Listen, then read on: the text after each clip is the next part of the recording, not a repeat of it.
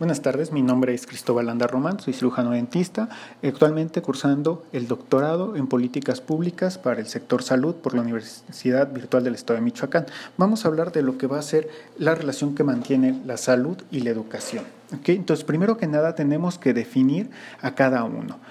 ¿Por qué? Porque se ha pensado en diferentes posturas que son ideas separadas y no estamos nada más lejos que de la realidad. Debemos tomar en cuenta que la educación para la salud es una premisa única que debe englobar lo que va a ser tanto antecedentes históricos sociales de la humanidad, como hemos ido progresando para llegar a ese punto. Para entenderlo también tenemos que irnos un poquito a su origen. La educación lo vamos a definir como un proceso donde interactúan tanto la afectividad y la parte cognitiva cognición, de cognición, eh, donde buscamos dotar al individuo de los medios para que él mismo sea autónomo, independiente y libre. ¿okay?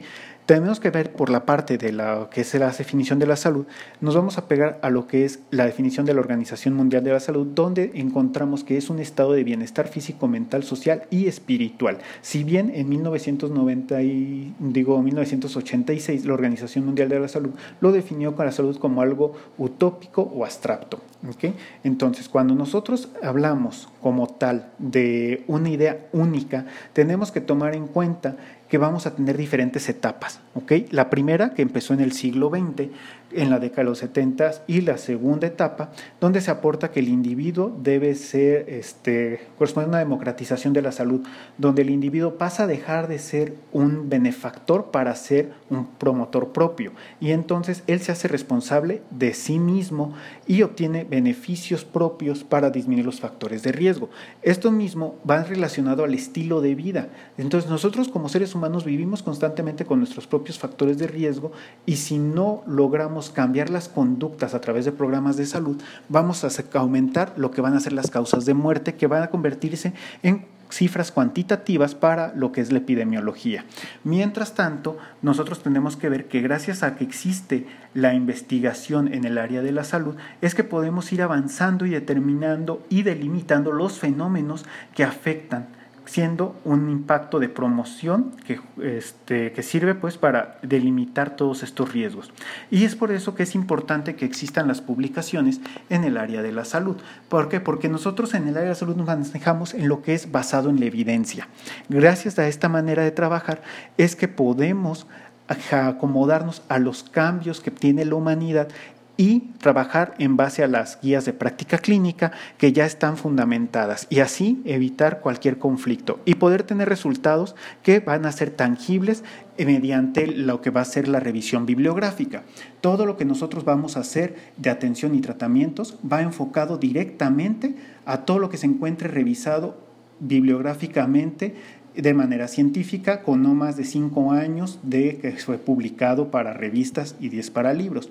Entonces nosotros tenemos que tomar en cuenta que existen aspectos fundamentales para considerar para que nosotros podamos realizar este, una publicación científica, más bien que son importantes en una publicación científica. Primero que nada es la rapidez de publicación, la que nos va a tener una garantía en la calidad, posibilidad de impacto internacional y que podrá ser empleado para hacer este, una tesis.